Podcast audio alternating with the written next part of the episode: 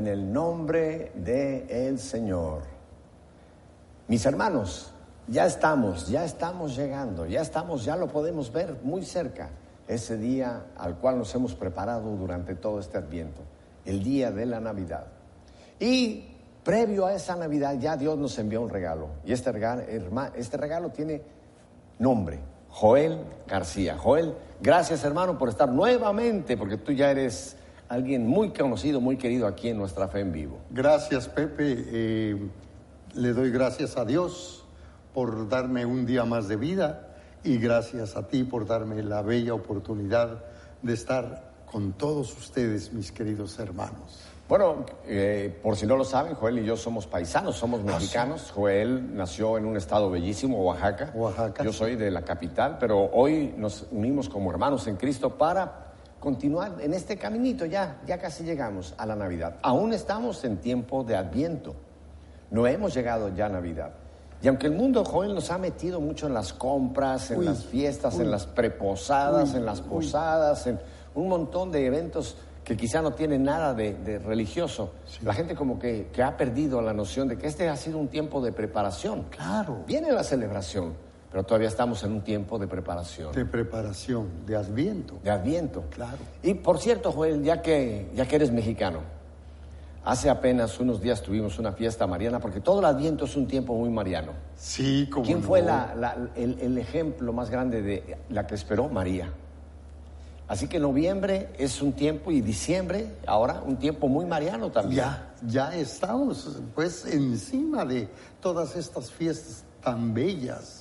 Pero una que recién pasó, que ojalá no se nos vaya ni se nos pierda, fue lo que sucedió el 12 de diciembre. ¿A, quién, ¿a quién celebramos el 12? Váyame Dios a nuestra Madre Virgen de Guadalupe.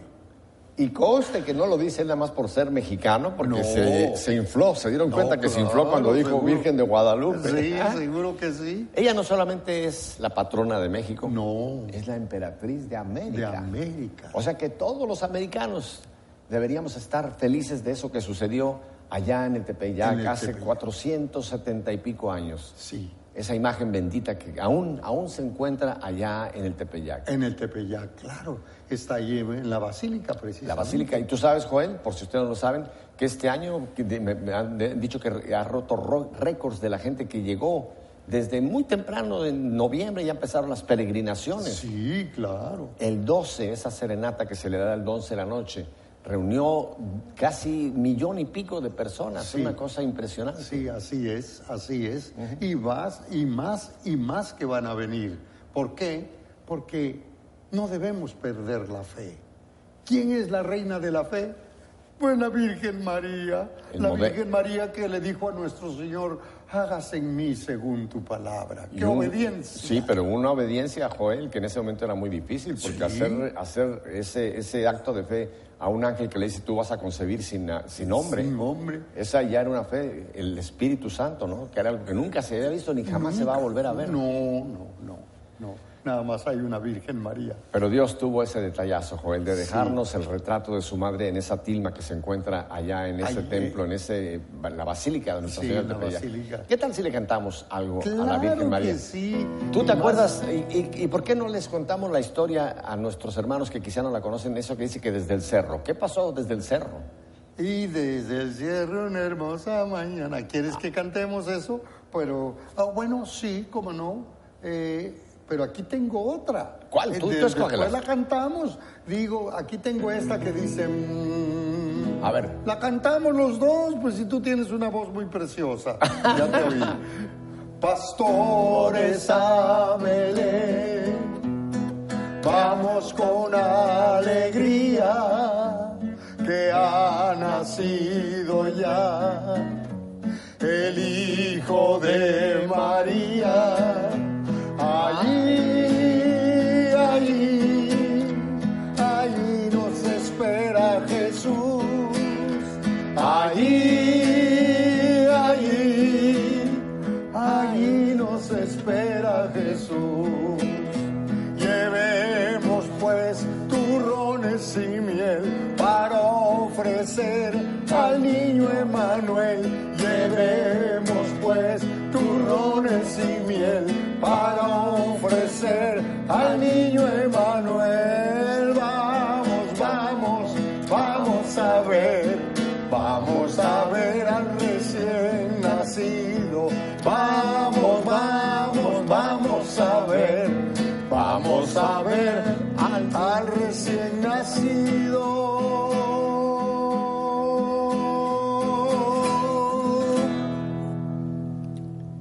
todavía estamos también, no solamente en México, sino en muchos países que se celebran las novenas previas a Navidad. Así como no. Eh, las parrandas, Las Puerto- posadas. posadas en México, Sí. novenas de muchos tipos, novenas del Divino Niño, etcétera. Hay muchas, muchas, eh, pre- digamos, preparaciones que se hacen ya una novena antes de que lleguemos al 24, último Claro. día y previo ya al 25. Claro, claro. ¿Tú te acuerdas de las posadas? ¿Cómo de que sí? Claro que sí. ¿Qué eran las posadas? A ver, cuéntame. Bueno, en las posadas se, se juntan toda la familia. Antes era muy familiar la cosa. Ah, claro, salíamos un poquito, y, pero qué lindo. Yo me acuerdo de mi abuela, de mi madre en paz descanse, de mi padre en paz descanse, que todos ellos salían con fruta, con confites. ¿Te acuerdas los confites Claro en sí. México? El confites es un dulcecito, varios dulcecitos sabrosos. Y ahí estábamos con una alegría pero maravillosa, como no. No es como hoy en día, Pepe, da tristeza que al oír nomás, vamos a las posadas, carnal. No, hombre, pues eso ya es borrachera. No, no, no, y eso no, no, no, no, no, eso no. Las Es- posadas principiaron el 16, que son nueve, días previos a- al Sí. 24. Sí, sí. Y eh, tenían un, un sentido realmente muy religioso. Había Sí. realmente una catequesis. Claro. Porque la posada era precisamente recordar ese peregrinaje que hizo José y María buscando posada en Belén. Y se hacía la representación en las casas, se juntaban las familias, cada día se distribuía una casa diferente. Se iba a la casa del tío, a la casa del abuelo, a la casa del compadre, se repartían, todas las familias se repartían esos, esos nueve días. Y se hacía la posada en cada una de las casas, cada noche, a las- al ponerse el sol, a las seis, siete de la Sí. noche. Y la idea era, ya que se reunían las familias, dividir dos grupos. A un niño y a una niña de la familia, al niño se le vestía de San José y a la niña de la Virgen, De la María. Virgen Y María. ellos eran los peregrinos. Y después otro grupo era el posadero. El posadero. Entonces, el grupo que iban a pedir posada salían y el grupo que era el posadero quedaban en la casa. Y después había, previo a todo lo que era el rezo del rosario que venía después, había una, una, una especie de parodia entre José y María pidiendo posada y el posadero, como nos dice Lucas, no queriendo recibirlos. Sí, no, no, la- a nadie les quería abrir la puerta. ¿Tú te acuerdas de la primera estrofa, estrofa de las posadas? Ahora la vas a cantar A ver. tú. En el nombre del cielo os pido posada, pues no puede andar mi esposa amada. Esta era la primera estrofa de ellos. Claro. Entonces el posadero, que era muy malo, Sí. les contestaba desde adentro de la casa, o todo el grupo de adentro, les decía que aquí no es mesón. No, aquí no es. Aquí no es mesón. Sigan para adelante. Pues ya se me. Amante, aquí no es mesón. Ay, por ahí va. Era, era tan hermoso esto, Sí. porque, y así continuaban los versos hasta que finalmente el posadero decía, ah, eres tú José, tu esposa es María, entren peregrinos, Mm, Entre no santos peregrinos, peregrinos. reciban esta mano. Entre santos peregrinos, peregrinos, reciban todo mi amor. Y entonces ya se abría la puerta y entraba todo el grupo este, Claro. María, José y por supuesto toda la familia que habían estado ahí. Claro. Y entonces ya que se abría la puerta, entraban Entraba y era la famosa, todo. Y traigan. entonces empezaba otra cosa, Pepe. Sí. Ándale, cuate, no te dilates con la canasta de los cacahuates. No quiero oro ni quiero plata, lo, lo que quiero es romper la piñata. Dale, dale, dale, no pierdas el tino. porque si lo pierdes, pierdes el camino. Dale, dale, dale, no pierdas el tiro, porque si lo pierdes, pierdes el camino. Y este, este corito se usaba ya cuando, sobre todo los niños, iban a Sí. romper las piñatas, porque no había una, ¿eh? Había Sí. dos, tres o Dos, cuatro tres piñatas. piñatas, claro. Y las llenaban de caramelos, De todo, de, de- caña, fruta, de regalitos, de juguetitos. Sí, claro. Y los niños se le ponía una, una venda en el ojo y se les daba, se les daba el, El- palo, un el palo de escoba. sí. Para que entonces empezaran a, A darle. romper la y la piñata. piñata se subía y se bajaba para hacerle un poquito de Claro. emoción, ¿te acuerdas? Claro. Y ahí era cuando venía este canto, dale, dale, dale. Y mientras estaban dando. Claro, claro. Oye, Joel, lindo, siempre había algún descalabrado, ¿te acuerdas? Sí, cómo no. Yo a mí me, una vez me, me rompieron el coco. ¿Te rompieron la ahí. piñata? Sí, me, me confundieron con piñata, mano, porque y quería yo agarrar los dulces y todo, ah, porque ya ves que se rompe tantito y se Y bien, tantito. sí, sí, sí. Al principio, yeah, yeah, y como está vendado el muchacho, no sabe a dónde va el garrotazo. Y entonces yo que me aviento a agarrar lo que había sacado y palo, que me dan un palo. Bueno, pues ni modo, pues así es. Y esa era la alegría de aquel entonces, la- el nacimiento de Jesús. Nosotros tenemos un nacimiento aquí, Joel. Que sí, ya lo vi. No puede lo- haber un hogar Hermoso, cristiano claro. donde no tengamos un nacimiento. Claro. No, nosotros no adoramos imágenes, porque yo sé que los hermanos evangélicos dicen, ay, ahí están estos con sus No, imágenes. no, no. Esto es un recuerdo. Claro. Es como una claro, fotografía que nos recuerda lo que ocurrió allá en Belén. Claro. Y que no tienen una fotografía todo el mundo en el mundo entero. No conservan una fotografía en la sala. Ay, mire, ese era mi tatarabuelito y el tatarabuelito. Muy, muy sabroso ahí en la foto. Y todo A ver, ¿cuál es la cara, la cara del tatarabuelito? Sí, sí, sí, sí. Y muy sabroso el tatarabuelito. Y si todavía vive, me acuerdo de mis tiempos, yo rompía las piñatas. Muy bien, qué bonito. Y eso es el, el- el estar en paz y tranquilo con, con la familia. Pero una vez que, que se había roto la piñata y eso, había otro evento también muy importante, que era el rezar el rosario en familia. Sí. Se rezaba el rosario en familia y después ya entonces ya los niños se iban a la cama, las familias llevaban a los niños y ya entonces los adultos se quedaban en una tertulia ya Claro, más familiar, ya más, adultos. familiar. Aparecía un taquito de quesito, una empanadita de esto, un buen cafecito con Tú quieres que yo ya no siga hablando, ¿verdad? No, Por eso me ¿cómo estás no? haciendo Claro, agua a la que boca. yes. Ah,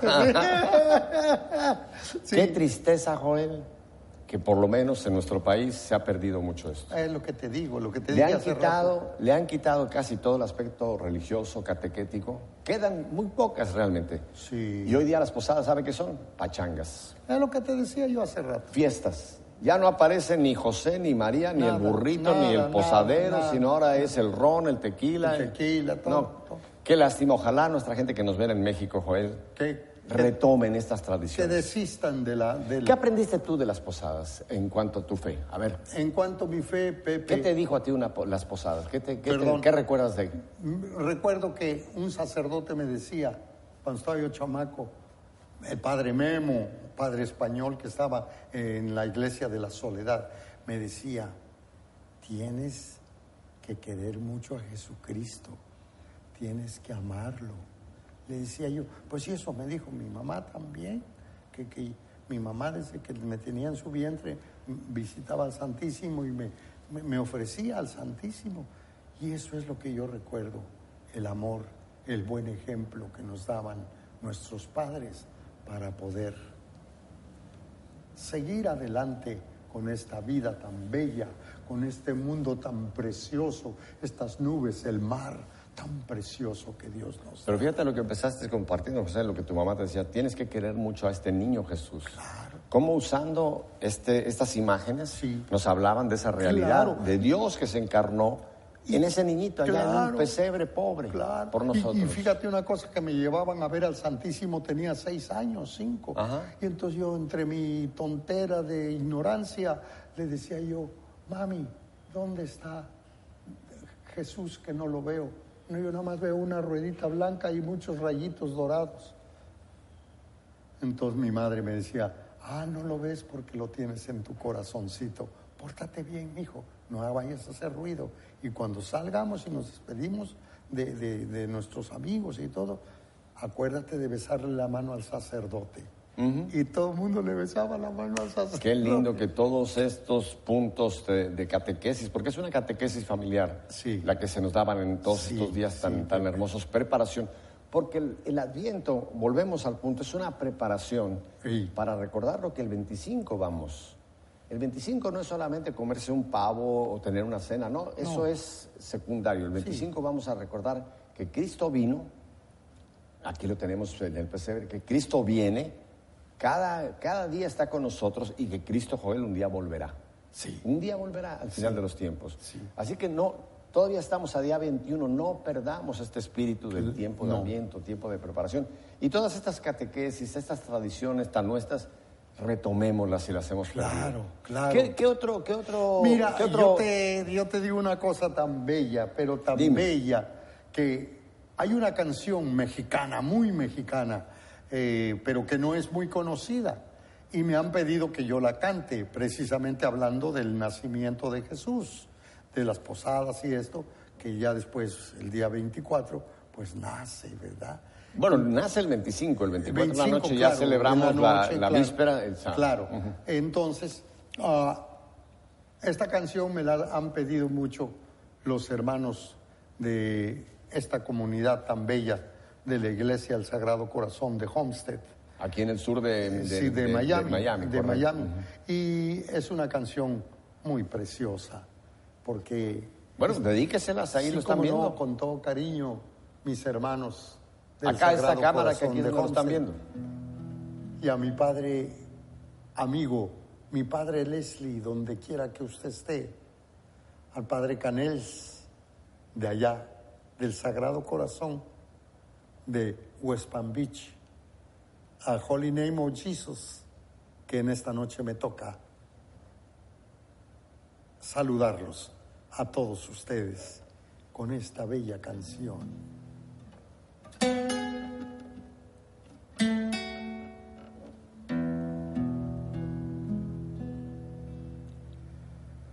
Del cielo cae una estrella, la noche santa de Navidad. Y al viento quedó suspensa, brillando blanca sobre un portal. Siguieron los pastorcillos de aquella estrella su gran fulgor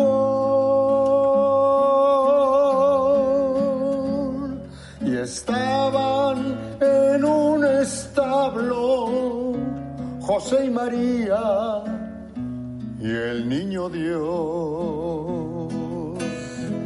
y los tres reyes magos la miraron brillar y sus lindos regalos llegaron a ofrendar del, del cielo. Cayó una estrella la noche santa de Navidad. Y en mi alma dejó la huella profunda y noble de la verdad. La noche se vistió de gala y hay una fiesta en el cielo azul por todas las cosas buenas que nos trajo entonces el Rey Jesús. Gracias Jesús y gracias Padre. Padre eterno, muchas gracias por haber mandado lo que tú más quieres a tu Hijo Jesucristo para la salvación de nuestras almas. Y esta noche se prenden todas las luces del mundo para recibir al niño Dios. Gloria a ti. Y los tres reyes magos la miraron brillar y sus lindos regalos llegaron a ofrendar. Del cielo cayó una estrella, la noche santa de Navidad y en mi alma dejó la huella profunda y noble de la verdad. El cielo se vistió de gala y hay una fiesta en el cielo azul todas las cosas buenas que nos trajo entonces el Rey Jesús. Del cielo cayó una estrella, la noche santa de Navidad.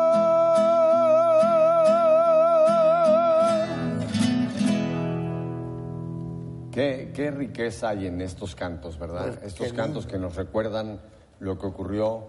Y no solamente nos quedemos con la parte histórica, sino recordar que eso que sucedió tiene una trascendencia para lo que sucederá el día que el Señor vuelva. Que la historia continúa y que nos preparamos no solamente para recordar esto que nos has llevado tan hermosamente, sino estar viviendo esto para estar listos cuando Él vuelva de nuevo. Cuando Él venga. Joel, antes de que vayamos a unos breves mensajes, tú me habías dicho antes de que entráramos en, en- en cámara que tú me ibas a hacer alguna pregunta de la Virgen de Guadalupe, Ah, pero, sí. pero nos pescó por ahí la Sí. entrada del programa y ya no me la hiciste, así que no te quiero dejar con la No, duda, mi no, hermano. Mira, fíjate que te quería yo preguntar, y también para muchos hermanos que me han preguntado, y yo, yo no soy un, un inteligentazo, un sapiente, pero algo sé.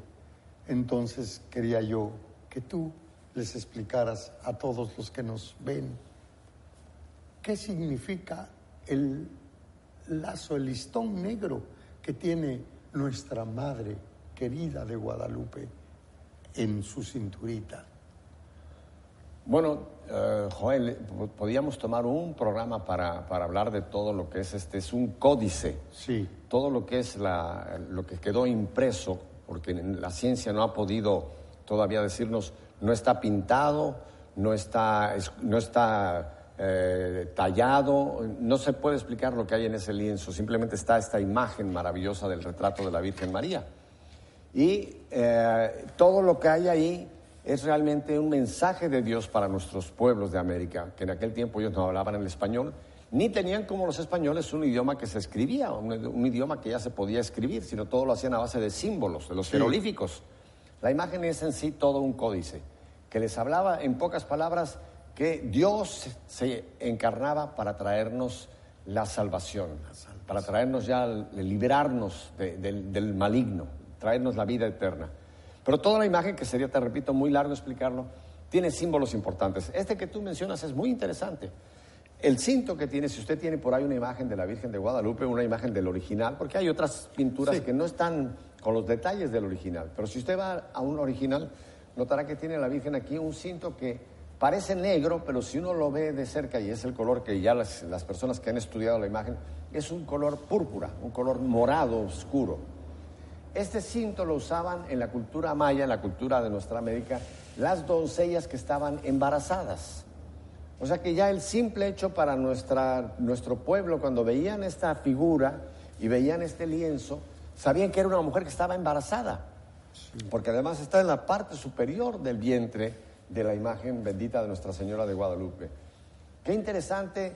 Yo no conozco, yo no conozco en, en el, en el arte religioso, eh, por lo menos antiguo, ninguna otra imagen que nos presente a esa, a esa doncella embarazada. En el arte religioso casi siempre se nos presenta ya a María, ya con el niño Jesús, ya una vez que, que el, el Hijo de Dios nació. Hay algunas ahora esculturas más modernas que sí ya nos presentan a la, a la Virgen del Encuentro, que se le llama, que es muy linda, pero de las pinturas, digamos, aunque Guadalupe no es una pintura, No. nos presenta a una mujer embarazada, a una reina embarazada, porque hay muchos otros símbolos en la imagen que nos hablan de que esta mujer no era una doncella cualquiera, sino era una reina. El manto que tiene, las estrellas que están en su manto, el armiño que tiene en sus puños, Sí. eh, en fin, toda ella hablaba de una nobleza, ella era una reina, pero una reina embarazada. Ahora, una reina, ¿a quién va a dar a luz? A un rey A un rey, claro. no a un hombre cualquiera, a un rey. La actitud de ella es importante, porque si usted ve la imagen, las manitas de ella están unidas, están unidas en una actitud de adoración. O sea que esta reina está dándole culto a alguien que es más importante que ella. Ella. María no está, con- como en otras imágenes, recibiendo a ella, digamos, la atención, sino que ella está casi como en las bodas de Caná diciendo a él, está apuntando a él. Hay un detalle muy importante, Joel, que es Sí. que- de- increíble de la imagen. Si uno ve la imagen, este era, era, una, era un ayate, una túnica que usaban nuestros indios para guarnecerse y para usarlos como instrumentos de carga cuando llevaban transporte a los mercados y llevaban a sus- a sus- a su- era como su costal, un ayate. Está, este está, eran tres lienzos. La imagen quedó en dos lienzos. Dos lienzos que están unidos por un hilo muy burdo al medio. Este hilo podía haber desfigurado cualquier imagen porque está al centro de la imagen. Si usted ve la imagen, el rostro de Nuestra Señora de Guadalupe está un poquito torcido hacia la derecha de la imagen y pasa justo la costura a un costado. Dios, que fue quien pintó esa imagen, como dijo Ca- Cabrera, el famoso pintor que fue el primero que la, la analizó, Dios usó los defectos del ayate para muchos rasgos que hoy día vemos en la imagen. Y uno es que esta costura en absoluto perturba ni, ni toca siquiera el rostro de Nuestra Señora que está como si ella dijera, me hago un ladito para que no me vaya a tocar el lienzo. sí. Joel, fueron cinco las apariciones que tenemos narradas en el Icam Mopúa, que es la narración en náhuatl de- de- del evento guadalupano. Yo siempre digo, no fueron cinco, fueron seis apariciones. Y luego incluso lo digo con gente que sabe mucho de Guadalupe, Claro. me dicen, Pepe, te equivocaste, chicos, son cinco. Le digo, no, son seis. No, que son cinco, que son seis. ¿Sabes cuál es la sexta aparición de Nuestra Señora de Guadalupe? La que cada día vemos en el Tepeyac. Porque ese es un milagro lo que vemos en el Tepeyac. Claro. Esa imagen debió, esa tilma debió, después de 30, 40 años, haberse desintegrado. Tiene 470 y pico años y está fresca como tersa. Esa tela no se ha contaminado, está fresca. O Y sea que vivió al mal tiempo, perdón. el mal tiempo, humo de velas, los Sí. españoles y los indígenas la tocaron muchísimo y sin embargo está en perfecto estado. O sea que ese es, yo lo digo, es un milagro porque la ciencia no se lo puede explicar. No. Así que ahí tenemos, cada día que uno va a Guadalupe, lo que ve ahí, ve una aparición que Dios nos sigue permitiendo para que veamos ahí a su madre. Joel, tenemos que ir a unos breves mensajes. ¿Cómo no? Vamos a continuar en este tiempo de Adviento, así que no se marche, no nos deje ni a Joel ni a mí solitos, porque nos vamos a quedar aquí esperándolo. Volvemos enseguida.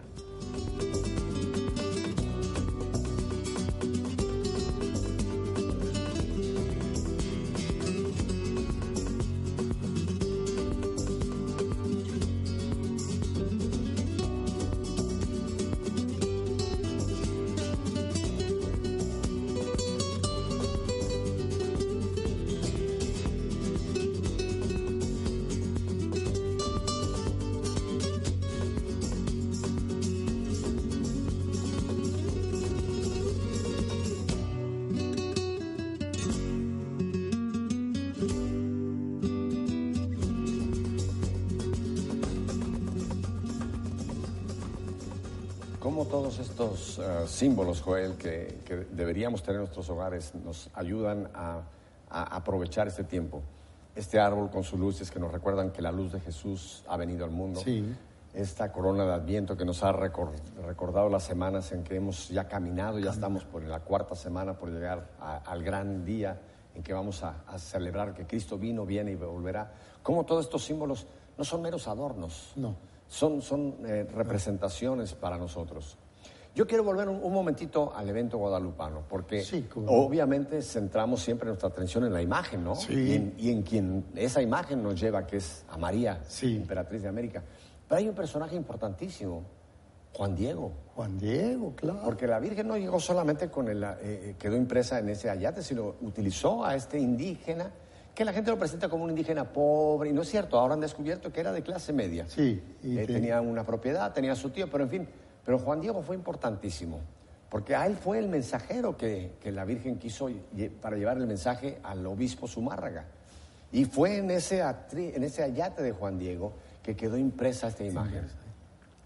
Juan Diego fue además el primer evangelizador laico de América, Joel. Sí, Porque una vez que la imagen queda impresa en el ayate y que el obispo Zumárraga reconoce realmente que Dios estaba enviando un mensaje por la imagen de su bendita madre y esas rosas que caen, pero sobre todo la imagen que queda impresa, Juan Diego nunca más volvió a casa de su tío Juan Bernardino. El obispo le pidió que se quedara ya a, a custodiar la imagen y Juan Diego, que entendió todo el mensaje guadalupano, se dedicó 17 años, 17 años, mañana, tarde y noche, a explicar todo ese códice y al final llevarlos a Cristo.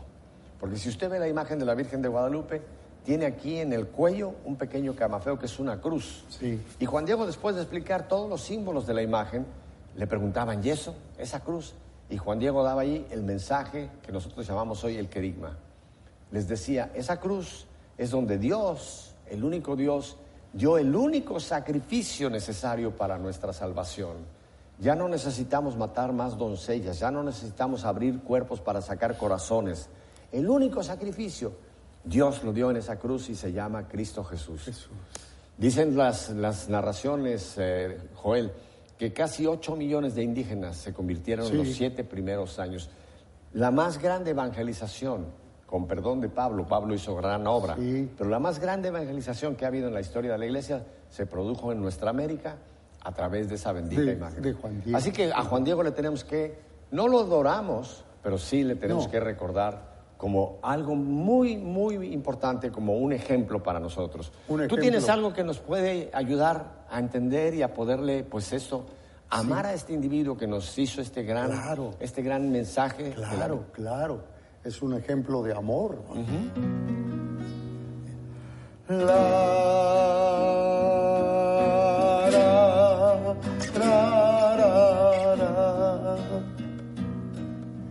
Vamos de la mano de Juan Diego, peregrinos caminando al Tepeyac.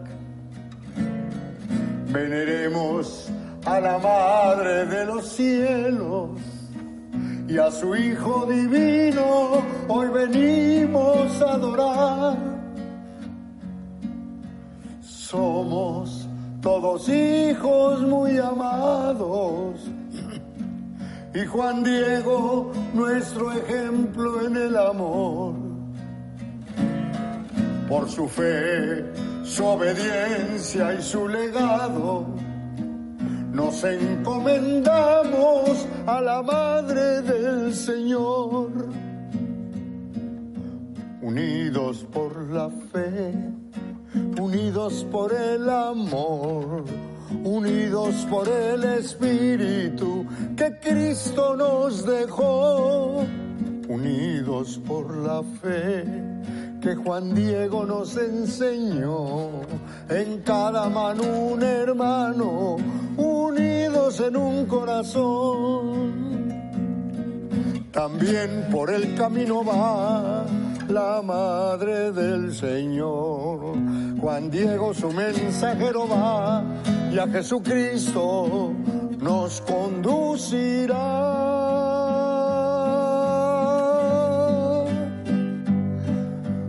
Vamos de la mano de Juan Diego, peregrinos caminando al Tepeyac. Veneremos a la Madre de los cielos y a su Hijo divino. Hoy venimos a adorar. Somos todos hijos muy amados. Y Juan Diego nuestro ejemplo en el amor, por su fe, su obediencia y su legado, nos encomendamos a la Madre del Señor, unidos por la fe unidos por el amor, unidos por el Espíritu que Cristo nos dejó, unidos por la fe que Juan Diego nos enseñó, en cada mano un hermano, unidos en un corazón. En el sagrado corazón.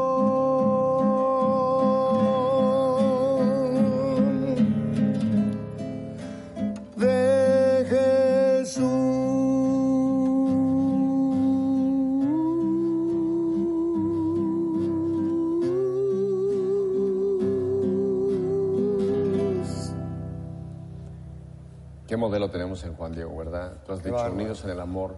¿Y sabes dónde manifestó Juan Diego ese amor? No solamente a, la niñita, como él le llamaba, sino en llevar este mensaje a sus hermanos. A sus hermanos, claro.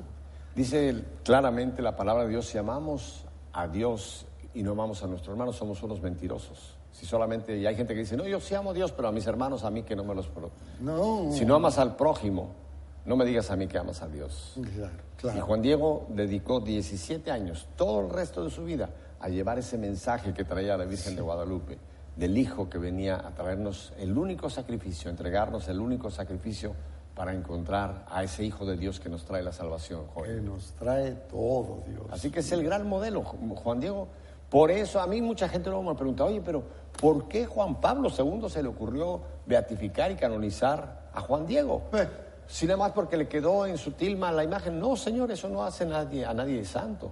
Fue por su obediencia claro, a María. A María. Y después por ser el mensajero del amor.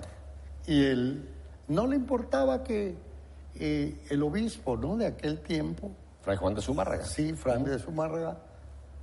Pues no lo quería recibir, ¿no? no, no, no, no, no, pues él no le importó, siguió, siguió, siguió, y eso que nos enseña, que tengamos fe es la fe que tenemos que tener para que las cosas de Jesús se abran plenamente en nuestro corazón. La primera ocasión que Juan Diego viene, cuando la Virgen le dice, ve y llévale este mensaje al obispo que se construye aquí una casita, el obispo ni lo quiso recibir. Dijo, ¿quién? Un indio va a mí decirme que la Virgen le habló y me trae un mensaje. No, está, este es un loco. Pensó que a lo mejor estaba borracho, lo, lo rechazó. Y ese es un gran punto que tú acabas de apuntar, Joel. Nosotros vamos a encontrar rechazo en llevar el mensaje oh, de Cristo, lo vamos a encontrar. Sí. Nos van muchas veces a, cerrar la puerta en, las narices. Oh, sí. ¿A, ti alguna vez te ha tocado? Me ha tocado. Que te han, te han dicho, vete con la música a otra parte. a otro lado. A mí me ha tocado, pero yo amo a mis hermanos. A mí hay veces que pues no hay esa hermandad, pero no importa queriéndome Jesús, estoy a salvo de todo. Ajá. Sí, eh, Jesús ya nos corrieron, lo, meto conmigo, no te creas que yo solito me voy al baile. No, no, no, no. Jesús ya nos corrieron, va, acompaña, por favor, ya. Y ese es un buen punto, Joel, porque cuando nos rechazan a nosotros, no es tanto a nosotros, sino es a Jesús que claro, está rechazando. Claro. Como ocurrió en Belén. Sí, sí. En Belén, ¿qué pasó? No había posada para José y María. ¿Y dónde es que Jesús vino a, nacer? En un pesebre, en un lugar humilde. Claro, claro, claro. Qué importante esta fiesta de, Guadalupe y como ya lo hemos dicho desde el principio, Joel, esto nos, nos viene dentro de este tiempo hermoso, nos tiempo de Adviento. Claro. Ahora, Joel, yo quiero aquí dar otro mensaje. Qué triste que hay mucha gente que ha desperdiciado el, el Adviento.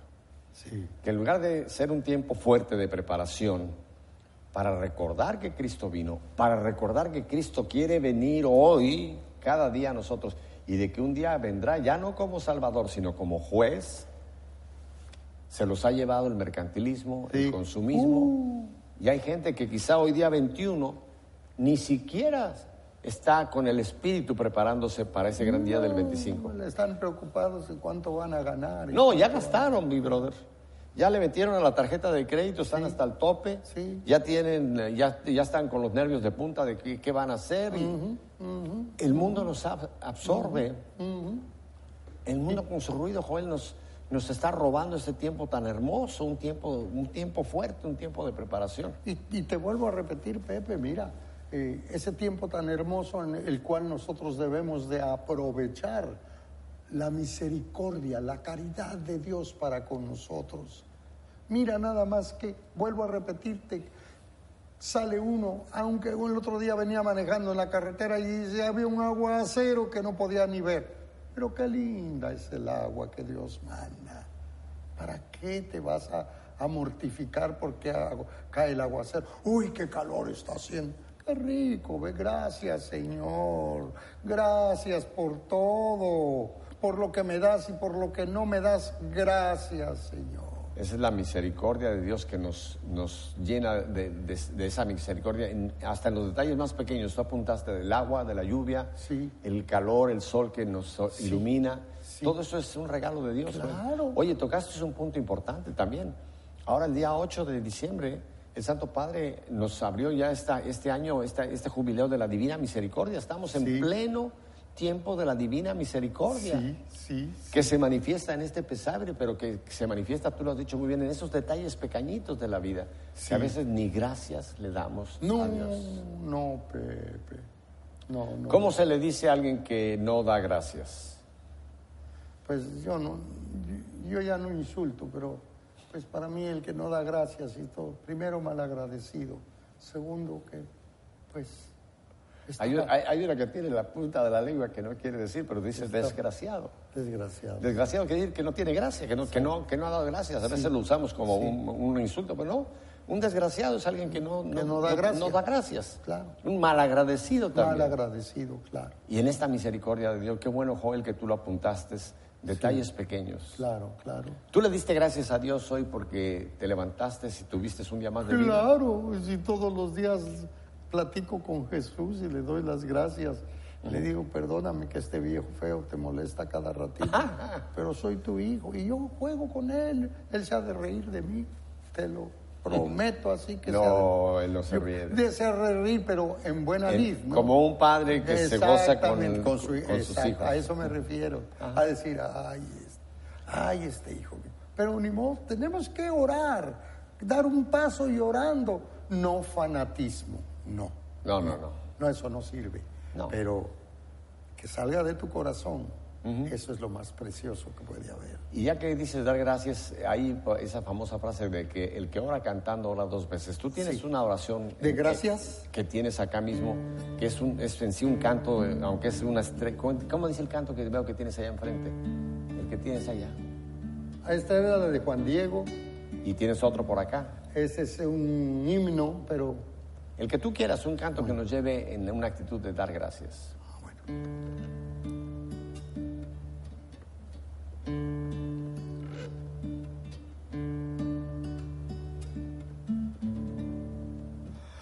Gracias, Señor, por darme esta felicidad que yo siento muy dentro de mí, porque tú estás en mi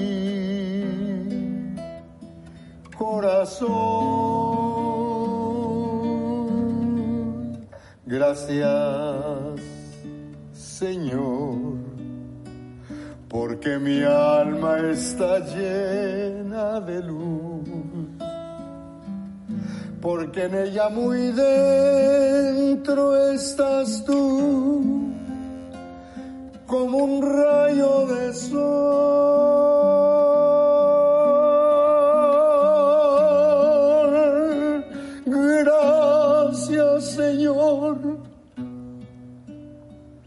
haberme otorgado el perdón,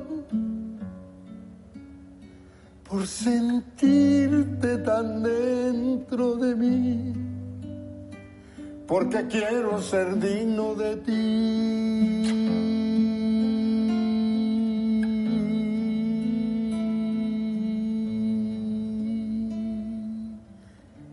Gracias, Señor porque mi alma está llena de luz, porque en ella muy dentro estás tú, como un rayo de sol.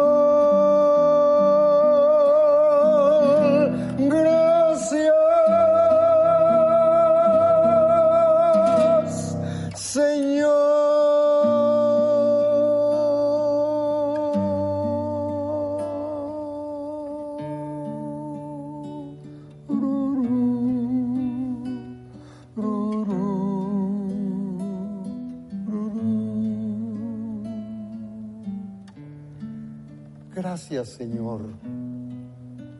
Gracias por este día de vida que me estás regalando. Bendice a mis hermanos en donde estén, en sus hogares, en la calle. Bendícelos. Gracias, Señor. Gracias por haberme creado, por ser tu hijo, Señor. Gracias. Bendito seas, Jesús, Jesús, Jesús. Gracias.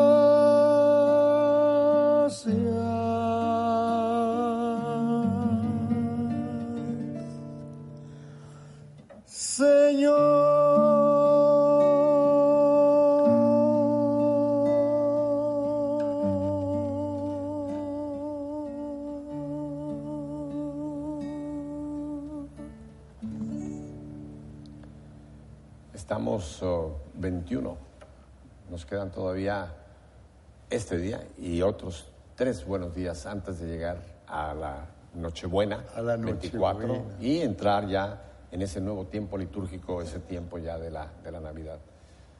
Yo creo, Joel, que, que podemos recomendar a nuestros hermanos que todavía haya quien deba meter un frenazo, no seguir con este corre-corre de estos días que el mundo nos tiene bombardeados con los regalos, Sí, con las porque- fiestas, con el corre para acá. Y me encantó este canto que tú has eh, traído. Tener un tiempo de acción de gracias, ¿verdad? Claro, claro. Un tiempo Hay de que- acción de gracias. Siempre Porque Jesús gracias. vino a redimirnos. Gracias porque José, Joel, tenemos la dicha de que Jesús viene cada día en la Eucaristía, viene cada día en nuestra oración, viene cada día por el sol, por la luna, por el aire, por nuestra lluvia. Y prepararnos, no solamente para el 25, Joel, porque un día cuando Jesús vuelva, cuando venga su segunda y gloriosa venida, Hijo. va a venir como juez. Ahí no va a venir ya a salvarnos, ya nos salvó, allá vendrá para juzgarnos. Allí va a haber mucha felicidad, mucha alegría, pero va a haber Mucho rechinamiento, de rechinamiento de dientes. Y estos tiempos fuertes que la iglesia nos da, como es este tiempo de Adviento, repito, no es un tiempo para que el mundo nos lo haya robado y vayamos con la corriente del mundo. ¿Dónde va Vicente? ¿A dónde va la gente? No, Ahí está. Nosotros ya no podemos con- ir con la corriente del mundo. No. Así que yo le recomiendo hoy día 21. Si usted todavía andaba con ese nervio, ese, como le llaman en inglés, stress, esa presión, pare. Y creo que si vamos por esta línea que Joel nos llevó, haga un tiempo de acción de gracias. Sí. Gracias por lo que Jesús vino, porque Jesús viene y porque Jesús volverá. Joel, y ahí viene después, más adelante, otro tiempo muy, muy hermoso que es el tiempo de la Navidad.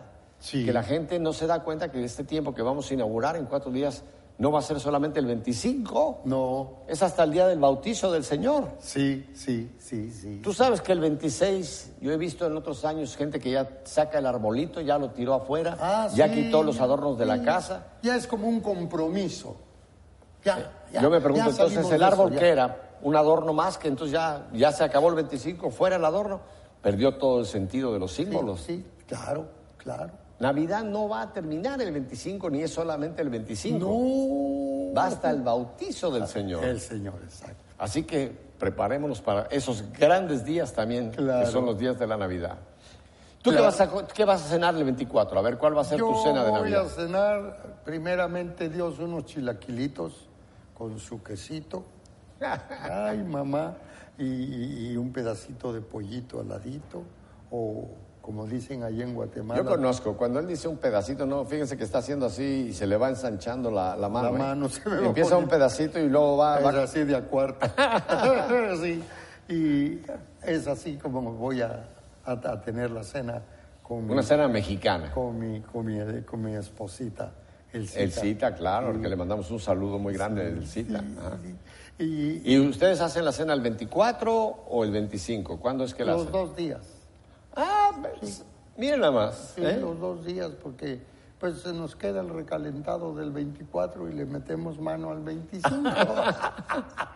claro no, porque sí. nosotros en Latinoamérica, en muchísimos países, hacemos la cena del Nochebuena, Sí, que es la cena del 24. sí, sí, sí. Ahora también se ha perdido mucho la costumbre, pero ¿te acuerdas en nuestros tiempos que se iba a misa de gallo Ah, de gallo. y luego se venía a la casa a la A- cena? A la cena, claro, claro, eso es. Y después el 25 se iba a misa porque es día de precepto y teníamos después ya una comida también más de tipo familiar. Claro, claro, seguro que Aquí en los estados del Norteamérica, en los Estados Unidos de América, se celebra más, los americanos, digamos, celebran más el 25, es el día que tienen su, su cena de Navidad, su comida de Navidad, y no tanto en la noche, sino en, en la tarde.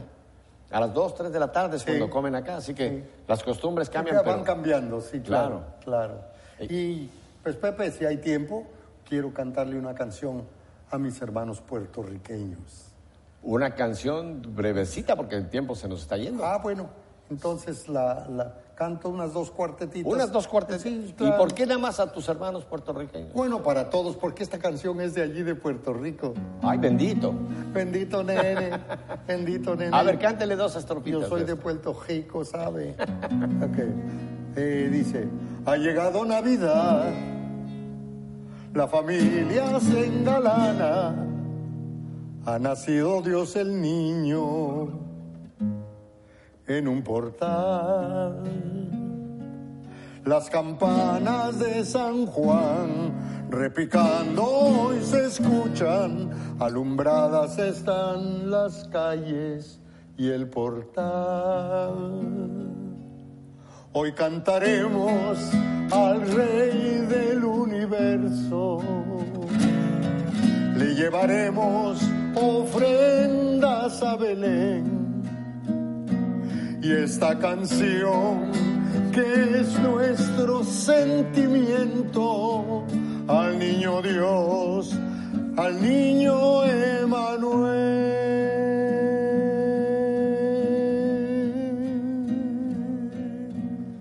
Gracias Padre por tu niño Emanuel.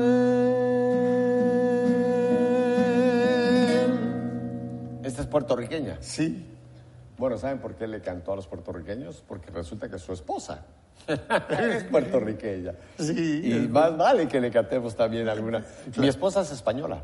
Ole, ole la gracia, hombre. Y en España tienen uf, una cantidad enorme de villancicos. Olvídate. Campana sobre campana y sobre campana una estás desafinado.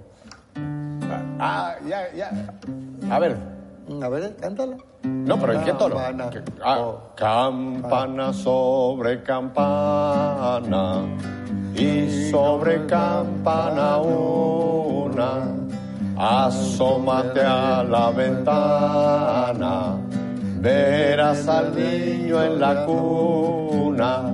Belén, campanas de Belén, que los ángeles cantan. Ni na, na, na, na, na. Y hay otra que, nunca le encontré yo el sentido, que esa no sé cómo la Esa, pero mira cómo Beben los peces en el y cada vez que la oigo pienso en una pecera que están los pobres Sí, peces así haciendo pa, pa, Pero yo, bueno, es un can. Pero mira cómo beben los peces en el río. Pero mira cómo beben por ver al Dios nacido. Beben y beben y vuelven a beber los peces en el río por ver al Dios nacer. Esa fue para Viri, que es española. porque- Claro, a, ti te tocaba. Y, claro, y- eh. y aquí que tenemos un gran número de peruanos, de, de colombianos, ya no nos da tiempo de cantar. Eh, Ave María. Joel, el tiempo se nos ha ido. Ay, te doy las gracias, mi hermano, porque tú nos has traído esta alegría, esta frescura que Dios te ha conservado por tantos años y que en estos días tan hermosos de preparación, pues nos has venido a compartir, Joel. Sí, gracias a ti y a Dios primero y a ti, Pepe, que me das la oportunidad. Eh, pues, ¿qué te puedo desear? Lo mejor a ti y a tu honorable esposa, que es una persona maravillosa. Mis respetos para ella, que Dios la bendiga siempre. Así es que, Pepe, te deseo una feliz Navidad. Y se la deseamos a todos, Sí, para allá voy. a las personas que nos siguen por radio, que Claro, están con nosotros aquí en las ondas de la televisión. Por todos lados. Oye, ¿qué tal si cerramos eh, cantando aquella de Feliciano? Feliz Navidad. ¿Te la sabes? Ay, ¿Te la sabes? Feliz Navidad. Dale. Feliz Navidad. Feliz Navidad. Próspero año y felicidad. ¡Ahora más! Feliz Navidad. Feliz Navidad. Feliz Navidad, próspero año y felicidad. I wanna wish you a Merry Christmas. I wanna wish you a Merry Christmas. I wanna wish you a Merry Christmas from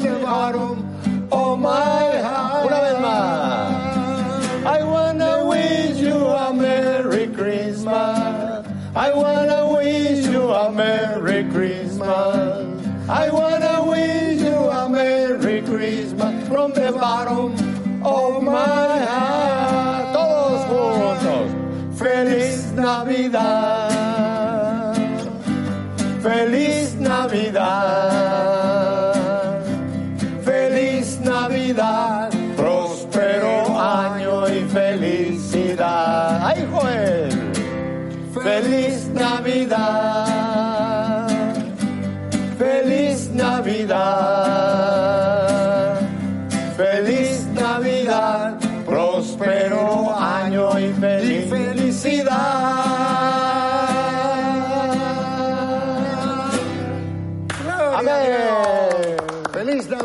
Para todos. Feliz Navidad. Mis hermanos, gloria a Dios.